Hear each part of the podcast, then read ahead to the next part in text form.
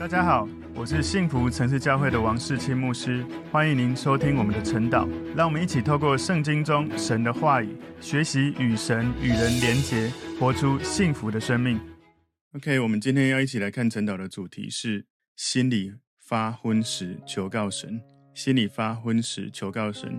我们默想的经文在诗篇六十一篇一到八节，也就是整个六十一篇了。我们一起来祷告。结束，我们谢谢你透过大卫的诗篇。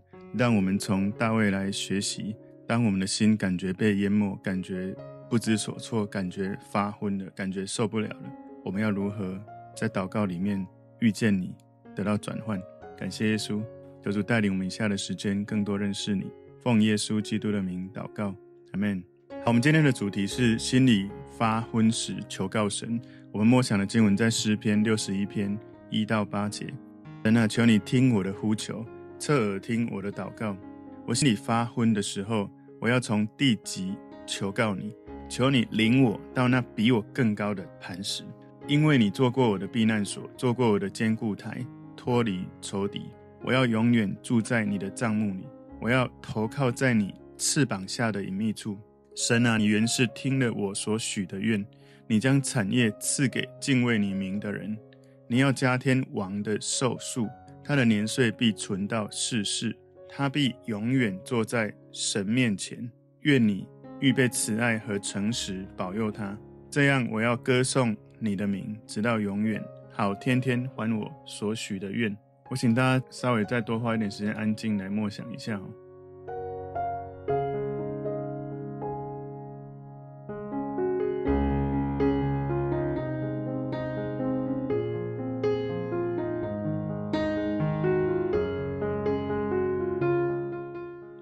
今天要一起看的这个晨祷的主题，心里发昏时求告神。这一首诗，它的标题给首席音乐家用弦乐器，是大卫的诗篇哦。大卫常常遇到一些困难，遇到一些麻烦，我们不太清楚这首诗的环境背景确实是什么，但是应该是他已经成为国王之后，登基之后了。当然，也是有人说可能的情景跟环境是什么。这一篇是一篇。个人的求告诗是大卫他在充满沮丧的过程，求神赐给他力量，给他安稳。从第一、第二节可以看到，那第三、第四节是大卫根据神的属性宣告或者来祷告。第五到第七节是大卫相信神，他给人的应许有一个这样的信心。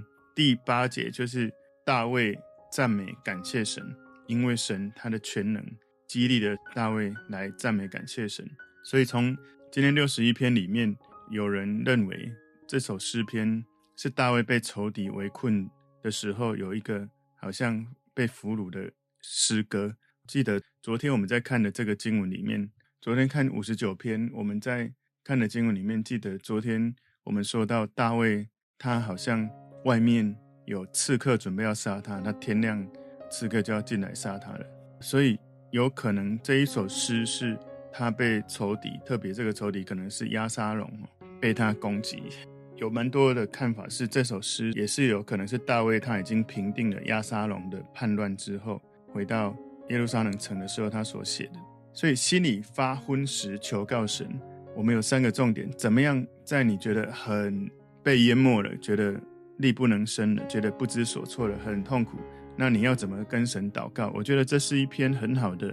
祷告，学习他怎么跟神祷告的一个诗篇。第一个重点是用心里的力量呼求。诗篇六十一篇第一节：神啊，求你听我的呼求，侧耳听我的祷告。大卫的祷告，他是非常有智慧的。他心里知道，虽然在我们所能够理解的意识里面，我们相信神会垂听我们所有的祷告。不过呢，在我们所期待神的回应，我们相信他听见，可是我们期待他的回应里面。神并没有一定会照我们的方式回应或关注我们所有的祷告，请注意是神并没有一定会照我们的期待。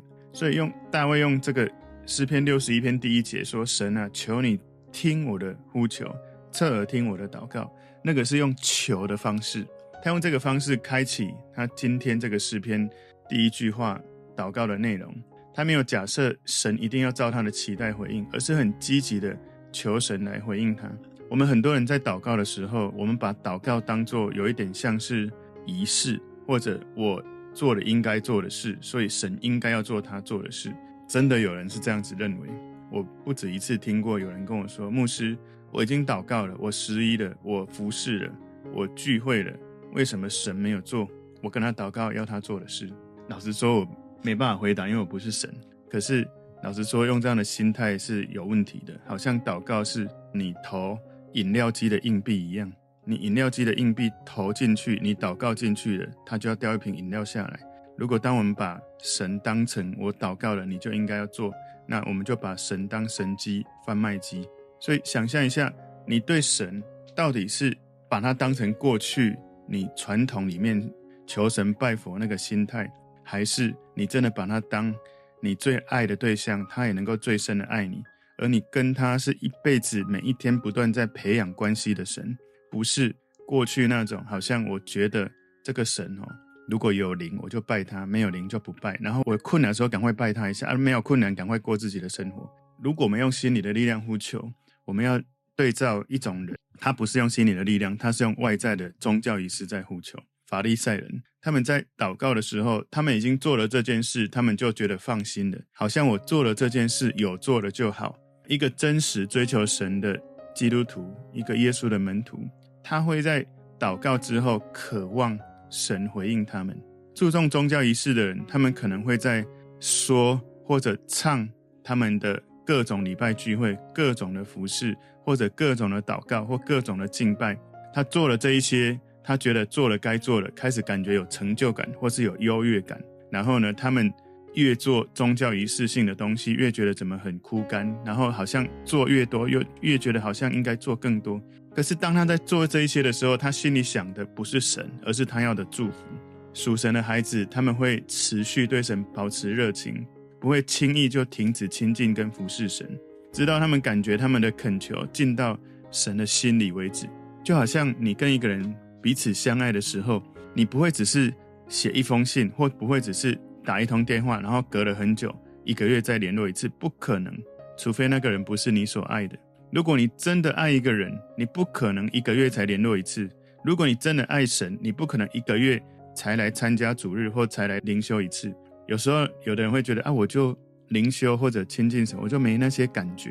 如果你知道他有这么多的爱，没有感觉。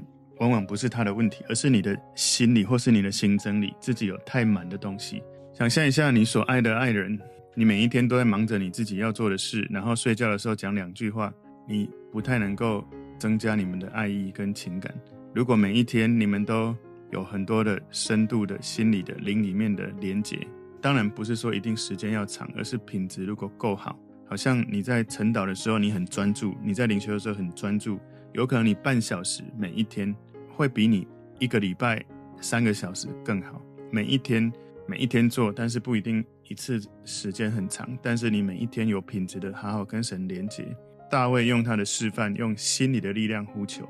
我在昨天预备，我都是需要前一天先预备，早上再预备。哈，当我在预备的时候，我觉得神有一点点让我感受到，大卫是一个超自然的人。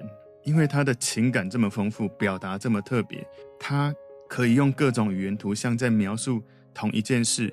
如果你看完今天的内容，听完今天的内容，你会发现，哇，差不多的主题，他可以讲这么多的诗篇。然后他用各种语言图像表示我们的神，你要用各种方式来描述，可能都还不足以呈现他的完美。今天心里发昏时，求告神。我们每一个人一定都有心里发昏，白话一点就是。情绪淹没了哈，或整个人已经受不了了，不知所措了。我觉得第二个是今天很重要的重点哦。今天第二个重点，用灵里的尽头呼求，用灵里的尽头呼求。诗篇六十一篇第二节，我心里发昏的时候，我要从地极求告你，求你领我到那比我更高的磐石。如果可以的话，我请你们自己也可以再看一下英文版哦。英文新钦定版里面说，From the end of the earth。I will cry to you。他说：“从地极，我向你呼求。When my heart is overwhelmed，当我的心整个被淹没了，我不知所措了，我整个人已经被打败了，我已经无能为力了。Lead me to the rock that is higher than I。请你带领我到比我更高的那个磐石那里。所以根据我们所了解哦，大卫其实他没有离开神所赐给他应许之地，但是用具体或具象来表达，大卫他的生命、他的心理、他的外在、他的内在，他处于一种人所能够理解一切最尽头的力量，一切最尽头的资源，他所能够达到最远的一个尽头，他所能够理解自己能够做到的最远的尽头，他已经进到最近了，有一种内心很真实、很强大的感觉。这种祷告从地极涌出来，也就是当大卫感觉到他不管是外在、内在、身体、心理、力量、灵性里面，他已经到了一种尽头。他的祷告进到一种很深的地极，涌出一种对神很深的呼求、祈求、祷告。有时候我们人要到尽头，而且不只要到尽头，是山穷水尽。在那个情境之下，有一个很重要的重点：心里要对神有渴望，想要突破，你才能够在那种物理性看得见的这个地方，还有心理性看不见的内心那一种尽头里面，你进到灵里面的尽头，遇见神。否则，有时候我们那种物理性外在的尽头，我们没有从心里、从灵里对神的呼求，你只会一直被困在那个困境里面。你顶多是增加许多的情绪、痛苦、悲伤、难受，走不出来，想要放弃，甚至进入完全无能为力。不管是情绪的自我控制，或者是理性的自我控制，你可能会进入一种状态叫思觉失调。有可能以前我们的了解可能是忧郁，或者是。精神分裂，或是整个人就是已经没有办法正常的生活了。如果你真的已经发昏了，你觉得力不从心，你觉得沮丧、悲伤，最好的突破方法不是继续哀怨，不是继续一直把焦点放在我好痛苦，我好痛苦，一直说我好痛苦，而是你开始，你跟神说：“神，我想要把这一切放下，交在你面前。”然后你让自己全然的将你的物理性、心理性、生理性的自己。放到灵里面的寻求，求神带领你来到比你自己更高的磐石之上，你才能够脱离那种身心灵的困境，上升到神的高处。所以，从地极这个词，有可能表达一种远离一个地区的一种地理距离。哈，举例来说，诗篇里面四十六篇第九节，他只息刀兵，直到地极。另外一个例子，从地极这个例子是可能是地理的距离。哈。生命记二十八章四十九节说：“耶和华要从远方地极带一国的民，如鹰飞来攻击你。这民的言语你不懂得。”所以，我们从我刚刚举的这两个例子，我们都看到这是地理距离的描述。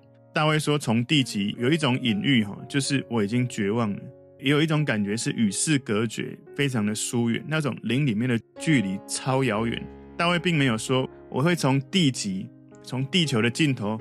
放弃希望，他并没有这样说，或者他没有说我会从地球的尽头否认神，你是爱我的。大卫没有这样子做，而大卫他透过诗篇在祷告，他说在他的智慧，在他的忍耐，在他的能力的极限，他说我要从地极求告你。所以大卫在一切他的极限里面求告神，而不是放弃自己，放弃寻求神。所以请你注意，大卫从来没有。梦想过，从来没有思考过想要寻求其他的神，没有想过要寻求耶和华以外的神。他没有想象耶和华的统治只是一个小地区性的，就像土地公这样的神。没有，他在应许之地的尽头，知道他就算到地极是那种物理性的地极，或者是在心理性灵里面的地极，他知道他已经到了尽头了，他无能为力了。他知道他仍然。物理性、心理性、外在、内在，仍然在最伟大的君王的领土里面。神无所不在、无所不知、无所不能。不管你的思想到多少的极处，不管你能力到多少的极处，不管你的身体到多远的极处，无论有多快乐，无论有多悲伤，不管你的状态到了多近的多近的状态，你都在耶和华、在耶稣基督、在圣灵这一位伟大的君王他所有的领土上面。所以大卫知道，有时候他的心会发昏。When my heart is overwhelmed，他的心被淹没，他不知所措。他知道在那个时刻，他至少需要三件事，三个东西哦。第一个，他需要磐石，他需要磐石，一个让他心能够稳定、能够感觉到安全感的地方。而这个地方可以让他抵挡巨大的海浪或者是地震的摇动。这个东西，这个磐石，让他不会摇动。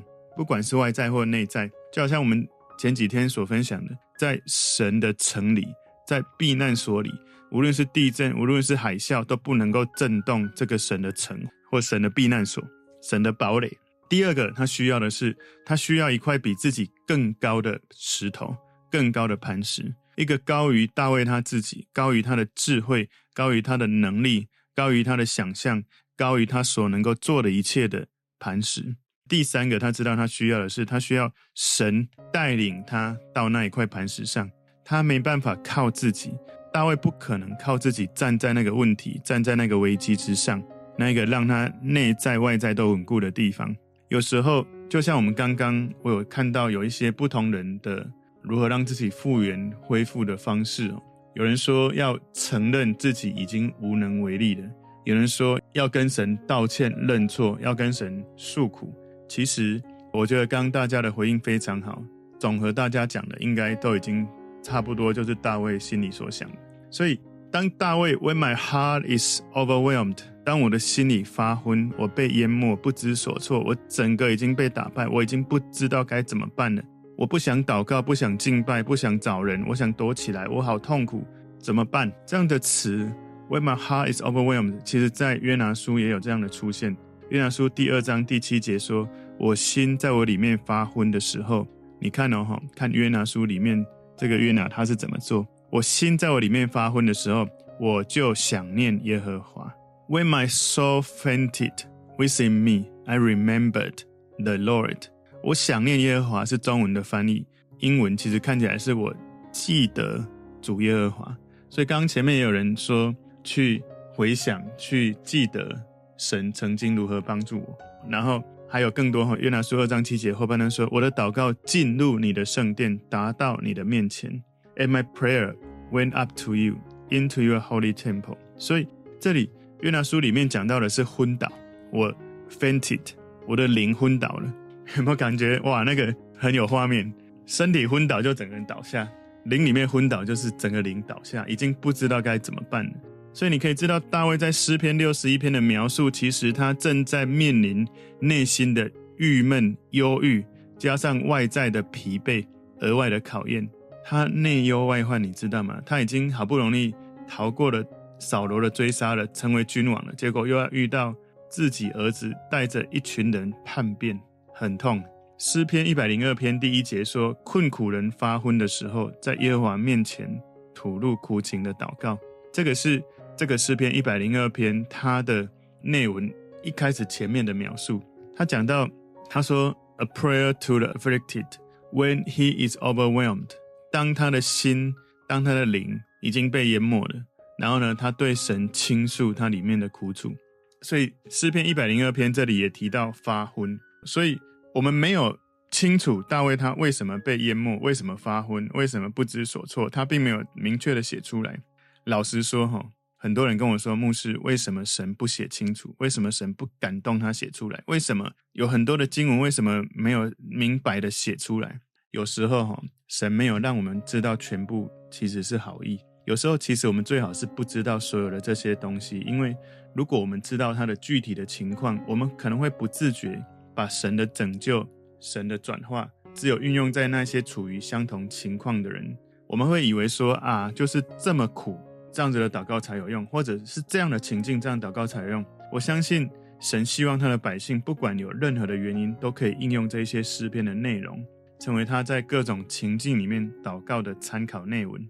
所以这里。领我到那比我更高的磐石，你也可以去思考一件事，就是大卫的磐石到底是什么？神是大卫的磐石。其实这样的概念常常出现在大卫的诗篇里面，因为大卫曾经用犹大旷野的岩石来作为避难所跟保护他性命的一个地方，所以大卫的想象力，他看到在他的上方伫立一座巨大的悬崖，所以那个悬崖如果他可以。上到那里可以被安置在上面那里，他就不用害怕敌人从远方这个山谷来攻击他。但是他自己上不去那个悬崖的上面，他靠自己只会绝望，所以他转向神，他求神把他抱在手里，帮助他踩在那一块磐石上。所以想一下哈，大卫他是用国王的身份写的这一篇诗篇，从人的角度来说，他已经爬到梯子的顶端了，也就是人最高的权势就是国王。但他觉得这样子不够，他需要一个比自己更高的东西。他说要比我更高的磐石，所以他的祈祷，他的祷告是为了在神的同在里面，求神带领他超越他自我的高度，可以继续在神的里面成长。所以追根究底，我们来默想一下，好像神对照大卫，我们来对照一下，我们跟随耶稣基督，思考一下，耶稣基督是比我高的磐石。耶稣会比我高，因为他有属神的本质；耶稣会比我高，因为他的生命呈现了对天父完美的顺服。耶稣比我高，是因为他所经历人所经历最大的苦难比我更深。耶稣比我高，是因为他死了，他复活了，他升天到了最高至高者。天父宝座的右手边，所以我觉得今天这个诗篇，其实我只请大家来看四节，因为这四节需要你花你的力气，需要你花灵里面的劲头来寻求、来呼求，你才能够更深的去体会。当我在预备的时候，我真的被大卫这种对神的渴慕淹没了。我觉得那一种强烈的、深切的寻求，我如果能够尝到一点点，那就心满意足了。今天心里发昏时，求告神。第三个重点非常非常非常重要，忠心养成信靠的生命，忠心养成信靠的生命。诗篇六十一篇第三节，因为你做过我的避难所，那个做过，请大家可以多默想哦。你做过我的避难所，做过我的坚固台，脱离仇敌。所以大卫记得过去神曾经回应过大卫类似这样的祈祷，在过去神自己曾经是大卫的避难所跟坚固的高台。有一些人在遇到困难的时候，他寻求神，求神拯救他，帮助他，而他经历了神的拯救，所以他非常感恩纪念神，而且因为这种感恩，因为这种纪念，他更多的寻求认识神的话语，想要更多认识神，认识神的本质，认识神的真理，期待自己可以活出像耶稣的生命。因此，他累积对神的认识跟信靠。但请注意，有一些人他只是把耶稣基督当成过去崇拜的偶像。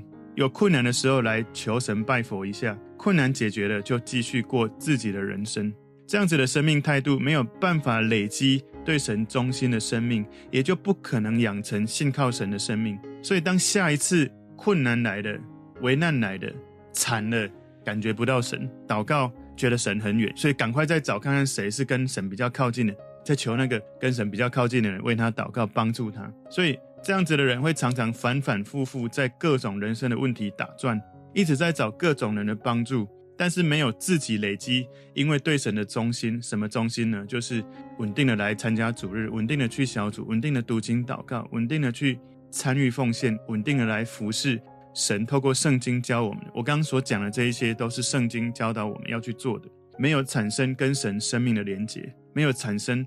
跟神的大家庭、弟兄姐妹的生命的这种连结都没有，以至于他把基督教信仰变成求神拜佛、遇到困难才找的神。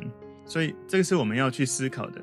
你做过我的避难所，你做过我的坚固台，会不会过去的东西让你不断纪念神，让你想要亲近他？还是过去的东西，你把过去你求神拜佛的方式引用到了现在对基督教的方式了？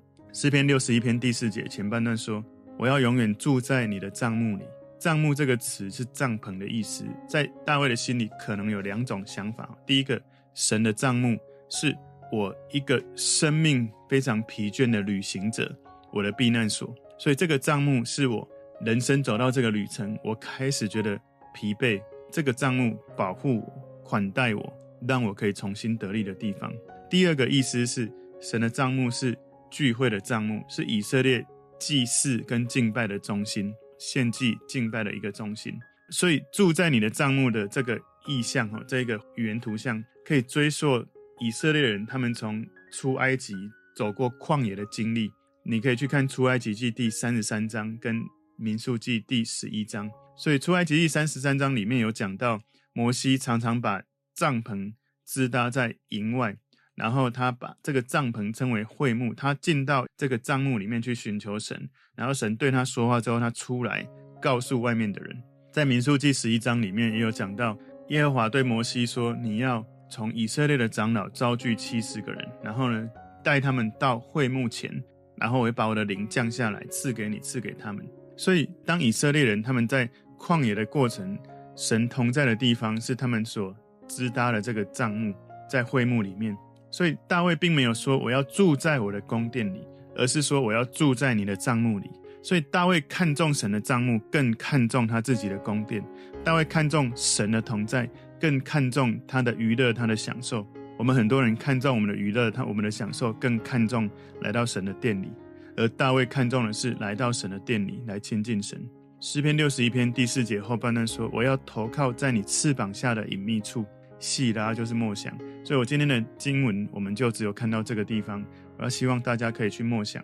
所以后半段我要投靠在你翅膀下的隐秘处，也有可能两个想法：一个是母鸡或母鸟用它的翅膀保护它的孩子，庇护他们；然后第二个翅膀是一个画面，一个标记，好像。在神的会幕至圣所里面，约柜施恩座上面的两个基路伯的翅膀交汇的地方，就是神同在的地方。所以我觉得比较有可能是第二个这一个神同在的隐秘处。你看到大卫在描写你翅膀的印下，有可能就是在神同在的硬币之下，我有平安。所以你看到大卫的诗篇里面充满各种语言图像，它会很具象化神的形象。你看到一个接一个一个画面，这些意象。举例来说，领我到那比我更高的磐石。你要在读的时候，要想象那个画面：避难所、庇护所、坚固台、你的帐幕、你翅膀的庇护所。我不知道你有没有发现哦，我有发现到大卫在亲近神、跟神交流上面，他非常的具体、非常的具象，有语言图像，有感受，很真实体验的这种生命历程。而且他没有用一个单独的图像，能够完整来表达到底神的伟大、神的全能是如何帮助到大卫的。也就是说，他知道神的伟大、神的全能不是只有一个画面就能够描述完的，用各种多元感官的帮助自己去经历到、进入到神的同在。所以，这让我们要学习，在一个议题里面，用各种角度、多重感官的方式跟神交流，来领受神的启示跟带领。举例来说，一个问题你可以问一个月。问一年，我有很多问题是问几个月的。举例来说，我曾经有一个问题，我问了很多年，现在还常常在问的，就是主啊，你是怎么爱我的？时间有限，我用几个神回应我的方式来告诉大家。神跟我说，孩子，我用音符爱你。当你在敬拜我的时候，那个音符一个一个飘进你的心，我正在爱你。然后神跟我说，孩子，我用永远的爱爱你。时间空间的尽头，你觉得已经找不到。帮助的时候，我用那个时空在爱你。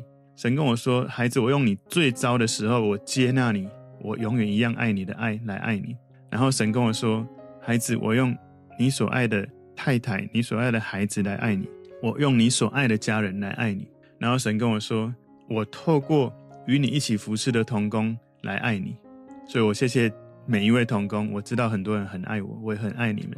当你更深跟神连结的时候，你会更爱你所爱的人。所以神跟我说，他透过他的话语来爱我。所以有时候我当我觉得哇，我可不可以休息一下？我就马上有第二个意念马上进来。我休息一下，不读神的话，那我就失去了一天从神的话来爱我的机会了。然后神跟我说，我现在就跟你在一起，在爱你，也就是现在此时此刻，不是昨天，不是明天，是现在五月十二号早上七点十四分，这个时候他就在我们身边，在爱我们。神甚至跟我说。那一个你讨厌的人，神跟我说：“我爱他，我在他里面，他在我里面。你愿不愿意爱他？”这是我在二零零八年在宋泉心灵更新的课程里面，神在教我的功课。我说最后这一句的哈，我还有很多了哈，但是我时间有限，就讲到这里。当你能够如此深刻与神交流，有画面跟神交流的时候，你的生命一定不会再像以前一样。很多人跟我说：“牧师，我祷告了啊，可是没有啊。”可是问他祷告了多久？五分钟。三次，你知道有很多的祷告，我是很多年，我只要觉得我需要的时候，一模一样的题目，我继续拿来在灵修之前问神，灵修当中问神，灵修之后继续默想，然后我就一直经历许多的议题。其实我有许多超越时空、超越三 D 立体，是不同时空背景的体会。我求神帮助我们。在亲近神的时候，心里发昏的时候，求告神，让你从物理性、心理性、外在、内在的深处尽头，你把自己放下吧，你来寻求神吧。你没有用这样子的追求，你很难体会那一种，好像大卫这种渴慕神到一种程度，这么的辛苦，十几年被追杀，当王又被背叛，他仍然能够从神被恢复。如果他可以，我们怎么可能不可以呢？我们一定可以的，因为我们的痛苦没有到大卫那么痛苦。我们痛苦没有到耶稣那么痛苦，可是他们都可以从神得到转换，为什么我们没有办法呢？我们的苦没有到那么苦。所以今天的主题：心里发昏时，求告神。三个重点：第一个，用心里的力量呼求；第二个，用灵里的劲头呼求；第三个，忠心养成信靠的生命。求神帮助我们在平常很平顺的时候，就累积自己跟神的关系，不要等到困难来的时候，发现神离自己好远，发现跟他祷告他都没有回应，然后越找越慌张。因为你过去都没有累积，你突然在困难的时候一次要他马上出现，不是他不出现，是你自己的心难以进入那个频率，是自己的状态没有累积跟神相处的体验。我们一起来祷告，主，我们谢谢你透过今天的经文帮助我们。我们会遇到困难、发昏的、淹没的时刻，但是我们相信，当我们继续在我们的心里呼求你，在灵里呼求你，在平常就养成亲近你、稳定来。参与聚会来亲近你，稳定来灵修亲近你，稳定来服侍你的这种经验里面，让我们能够胜过一切我们生命里面的困难，在发昏的时候求告你，得到翻转。感谢主，奉耶稣基督的名祷告，阿